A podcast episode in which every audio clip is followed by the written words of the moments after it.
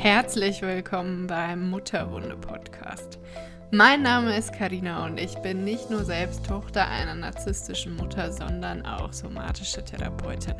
Bei mir lernst du, wie du deine Mutterwunde heilst und ein Leben voller Erschöpfung, Selbstzweifel und belastender Probleme in eines verwandelst, indem du wirklich zu Hause bist und die Zügel in der Hand hast. Viel Spaß beim Zuhören.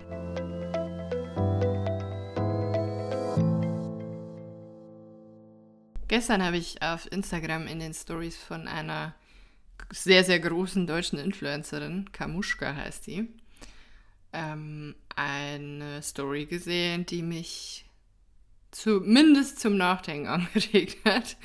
Äh, vielleicht sogar ein bisschen mehr. Und zwar geht es um das Thema People Pleasing. Und die Influencerin beschreibt in der Story im Wesentlichen, dass, ähm, oder ich lese die Nachricht vielleicht einfach, oder die Story einfach mal vor, bevor ich jetzt irgendwie drum herum laber, lese ich es einfach vor. Und zwar schreibt sie, der ungelesene Nachrichtenbutton auf WhatsApp ist mein persönlicher Untergang. 70% sind Arbeit, 10% Privatleben und 20% flüchtige Bekannte, die Gefallen einfordern, die meine Reichweite betreffen. Zu letzterem, als People-Pleaser kann ich kaum Nein sagen.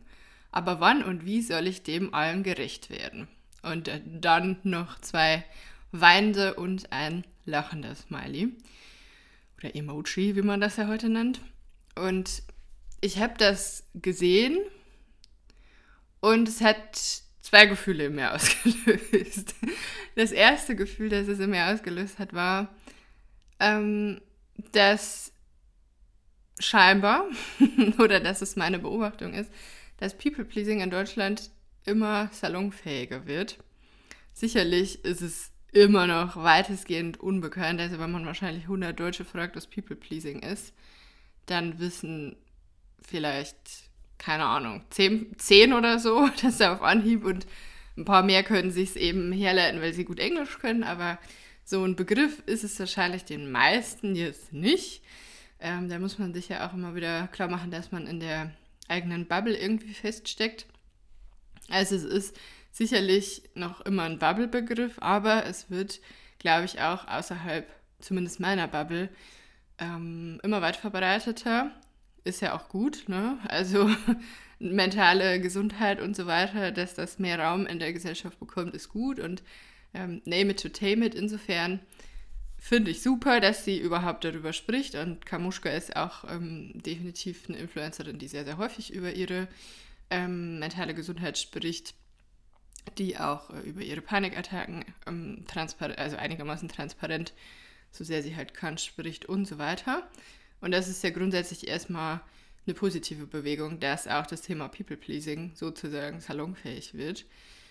Was mir aber nicht so gut gefällt an dieser Bewegung, und damit meine ich jetzt auch gar nicht im Spezifischen irgendwie die Story von Kamuschka, sondern einfach generell wie das Thema People-Pleasing, wie ich es wahrnehme, dass es gerade in der Gesellschaft oder in meiner Bubble und um meine Bubble herum thematisiert wird, ist für mich ein bisschen problematisch, weil ich bekomme oft den Eindruck, dass Leute denken, dass das jetzt eine schrullige, aber witzige Persönlichkeitseigenschaft ist. Also dieses, hm, ja, so bin ich halt, hihihi. Hi, hi. So, und das ist ähm, problematisch aus meiner Sicht, weil People Pleasing ist einfach eine ernstzunehmende Traumafolge. Auch wenn man darüber streiten oder wenn es Leute gibt, die darüber streiten äh, wollen. Aus meiner Sicht völlig zu Unrecht, weil die Dynamiken sind eigentlich recht klar. Aber mir ist schon klar, dass das keiner hören will. Ja, weil da müsste man sich ja erstens mal eingestehen, dass es neben reinem Schocktrauma, das ja in Deutschland der verbreitete Traumabegriff einfach ist, auch sowas wie Entwicklungstrauma gibt und dass man auch selbst traumatisiert ist. Ja, ich weiß gar nicht, wie oft ich Nachrichten auf Instagram bekomme, wo Leute mir folgen und mir schreiben, ja, ich habe auch eine narzisstische Mutter und dein Account ist total super. Ich finde es toll, was du machst und äh, es tut mir so leid, dass Leute so sehr darunter leiden. Zum Glück habe ich kein Trauma davon bekommen. Natürlich haue ich dann nicht mit dem Hammer drauf und sage, doch, wahrscheinlich schon, sonst wärst du ja nicht hier. Ähm, aber das ist, was ich mir denke. So, warum ist das Thema relevant für dich, wenn du kein Entwicklungstrauma hast? Also eine narzisstische Mutter führt immer zu einem Entwicklungstrauma. Das, also es gibt wahrscheinlich sehr, sehr wenige Fälle, bei denen das nicht der Fall ist. Aber es ist eben so ein Mechanismus, weil dieser Traumabegriff in Deutschland einfach, weiß ich nicht, den müssen wir vermeiden, da müssen wir außen rumgehen und Trauma ist immer was ganz, ganz Schlimmes und was ganz, ganz Großes ähm, und darüber am besten gar nicht mit, mit in Berührung kommen und das dürfen in Deutschland halt nur Soldaten haben oder vielleicht Menschen aus dem Ahrtal, denen ähm, irgendwie ihr Haus unterm Arsch weggespült wurde oder ähnliches. Also die, die halt so faktisch schlimme Dinge er, er, erlebt haben, aber Entwicklungstrauma, das äh, möchten wir in Deutschland nicht so gerne zulassen. Am Ende ist es aber halt so, ja, dass es Entwicklungstrauma gibt, das ist jetzt auch keine Erfindung von irgendjemandem, sondern das ist mittlerweile wissenschaftlich erwiesen und ich sage das ja immer wieder, auch wie so eine Schallplatte, die sich immer, immer wieder weiterdreht. In Amerika sind die uns da 20 Jahre voraus und da weiß das einfach jeder. Ja, da ist der Traumabegriff ein anderer.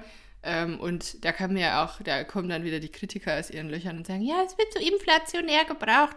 Ja, weil Entwicklungstrauma inflationär vorhanden ist. Ja, Expertinnen gehen davon aus, dass das epidemische Ausmaße hat und was eine Epidemie ist das muss ich seit Corona niemandem mehr erklären. Vor, äh, zu Beginn meiner Karriere habe ich das Leuten immer erklärt. Jetzt weiß eigentlich jeder, was eine Epidemie ist. Ja, also große Bevölkerungsteile der Welt sind sehr wahrscheinlich ähm, davon betroffen. Jetzt bin ich aber irgendwie unglücklicherweise ein bisschen wieder in dieses Entwicklungstrauma-Rabbit Hole ähm, runtergestiegen.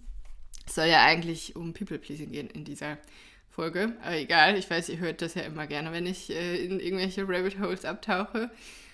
Wie gesagt, warum das, äh, warum das runtergespielt wird und als lustiger Quirk dargestellt wird, ist halt, weil Humor manchmal auch hilft, um mit äh, irgendwie so schwierigen Sachen umzugehen und weil halt auch viel Verleugnung stattfindet gerade was eigene Traumatisierung, Entwicklungstrauma und so angeht. Aber am Ende ist es das, dass People-Pleasing eine Traumafolge ist, eine Folge von Entwicklungstrauma und auch eine Folge von narzisstischen Müttern, toxischen Müttern und vielen anderen Ereignissen, die eben in der Kindheit stattfinden können. Ähm, und es ist halt auch einfach so, dass es nicht vom Himmel fällt und dass du nicht eines Tages aufgestanden und dich entschieden, aufgestanden bist und dich entschieden hast, dass das jetzt einfach so dein Way of Life ist, Menschen da rein zu manipulieren, dass sie dich mögen, weil du denkst, dass sie dich nicht mögen, wenn du sie nicht manipulierst und wenn du wirklich mal authentisch wärst. Und ja, auch das ist wieder eine Sache, die hören Menschen nicht gern. Aber People-Pleasing ist genau so eine Manipulationsmethode, wie das zum Beispiel Gaslighting ist.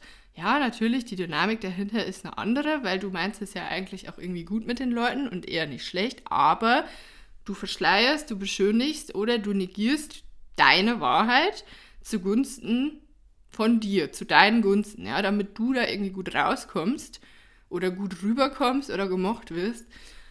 Und das ist halt leider Manipulation. Das ist die, die traurige Wahrheit hinter People Pleasing, dass Menschen auch oft denken, ja, aber es ist ja eigentlich gut, wenn ich mich um andere kümmere. Ja, aber es ist halt Manipulation. Es ist zwischenmenschliche Manipulation und damit muss man halt auch einfach leben als People Pleaser oder es halt dann nicht mehr machen und dann nicht mehr damit leben. Was ist denn People Pleasing nämlich eigentlich überhaupt?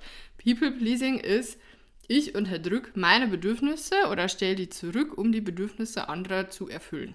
Oder auch ich verschiebe meine Grenzen oder löse Grenzen komplett auf oder habe überhaupt keine Grenzen, um anderen das zu geben, was sie gerne hätten und um quasi die Grenzen der anderen zu weiten. Also ich verenge oder naja, ich weite meine Grenzen, um die Grenzen anderer zu verengen. So könnte man es wahrscheinlich auch sagen.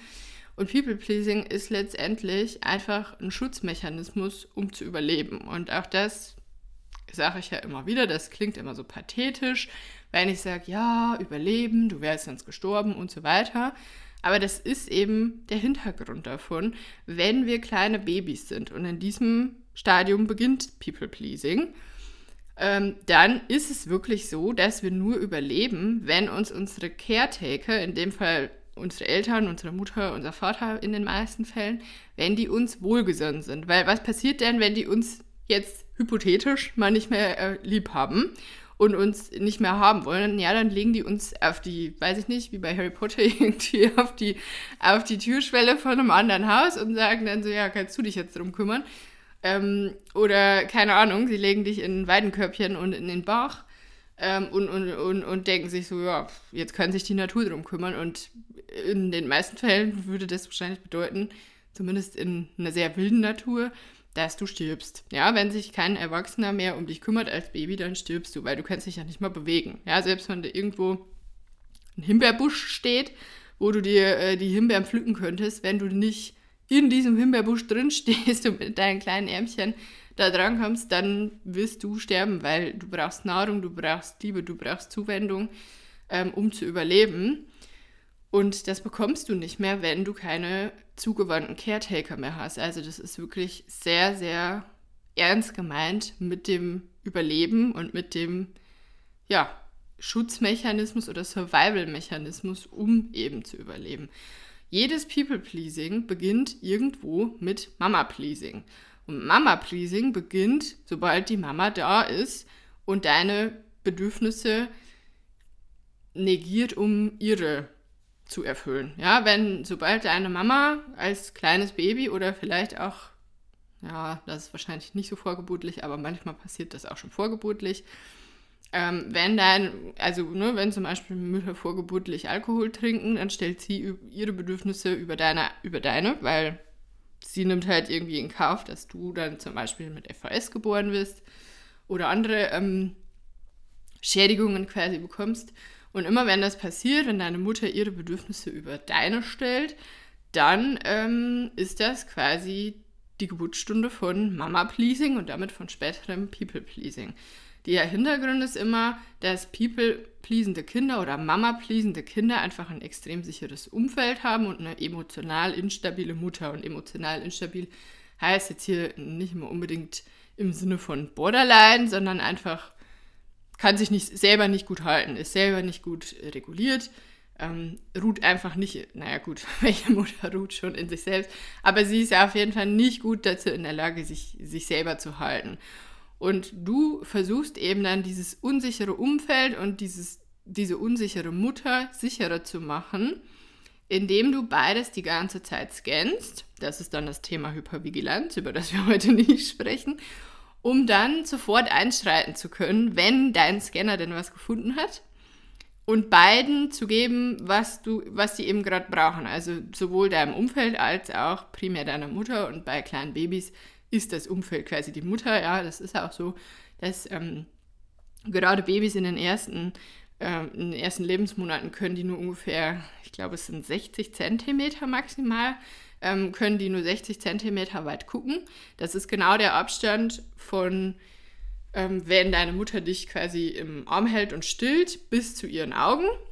Ähm, das ist quasi der Abstand, den du sehen kannst. Ja, alles andere ist, ist quasi sehr kurzsichtig als Kind so wie ich jetzt, ähm, da, das ist quasi dafür da, damit du den Fokus auf deiner Mutter hast. Und alles andere kannst du quasi noch nicht sehen und das ist eben ähm, dann auch dein Umfeld. Ja, also deine Mutter ist als Baby ganz, ganz lange dein Umfeld. Und letztlich ist People-Pleasing eben immer darin begründet, dass es eine Angst vor Zurückweisung gibt, ja, eine Rejection Wound letztlich und eben dieses diese Angst zu sterben, wenn ich abgelehnt werde, weil das ist ja der Hintergrund dessen. Abgelehnt werden an sich hat ja erstmal, zumindest als Erwachsener, keine ernsthaften Konsequenzen, außer dass es halt unangenehm ist. Als Baby wiederum ist das halt anders. Als Baby sterben wir. Und das ist eben, wenn wir diese, diese, diese Ablehnungsangst auch als Erwachsene noch haben, ist das immer diese kindliche oder ja, kind, sehr frühkindliche Angst letztlich, ähm, abgelehnt zu werden und dadurch dann eben zu sterben, ausgestoßen zu werden, hat auch was mit dem sozialen Gefüge zu tun. Ne, früher haben wir in Kommunen gelebt, als wir, oder nicht Kommunen, aber Gemeinschaften, als wir noch Höhlenmenschen waren. Ähm, da waren wir ja darauf angewiesen, dass wir irgendwie innerhalb einer Gemeinschaft eingebunden sind, dass wir da ähm, Menschen um uns haben, die quasi uns helfen, unseren Alltag zu bestreiten. Die einen haben Bären gesammelt, die anderen haben, ähm, haben Säbelzahntiger ge ge gejagt und der dritte hat das Feuer angeschürt oder so und irgendjemand hat wahrscheinlich auch die Höhle sauber gehalten. So haben wir ja zusammengelebt und da kommt das auch her, dass wir eben aufgenommen werden wollen in eine Gemeinschaft. Und das ist heute noch in uns verankert, obwohl die Steinzeit schon ein bisschen her ist. Aber eben ist es ist People Pleasing zum einen diese Angst vor Zurückweisung und dann eben alleine dazustehen. Das ist ja eine Urangst, die wir in uns haben, die es immer zu überwinden gilt bei einer Mutterwunde, ja, diese Angst vorm Alleinsein, Angst vor Einsamkeit. Und zum anderen ähm, ist es auch ein Selbstwertthema, weil durch diese ganze Geschichte mit unserer narzisstischen Mutter und so weiter haben wir halt ganz häufig ein Selbstwertdefizit. Und durch diese externe Validierung, die wir uns durchs People-Pleasing holen, wird eben dieser Selbstwert aufgewertet. Ja, ähnliche Dynamik wie tatsächlich bei äh, verdeckten Narzisstinnen. Die werten ihren Selbstwert auch auf, indem sie sich Aufmerksamkeit sozusagen von außen holen, mit anderen Mitteln und mit einem anderen Twist dabei, aber letztendlich die Wunde ist bei beiden die gleiche, der Selbstwert ist sehr gering.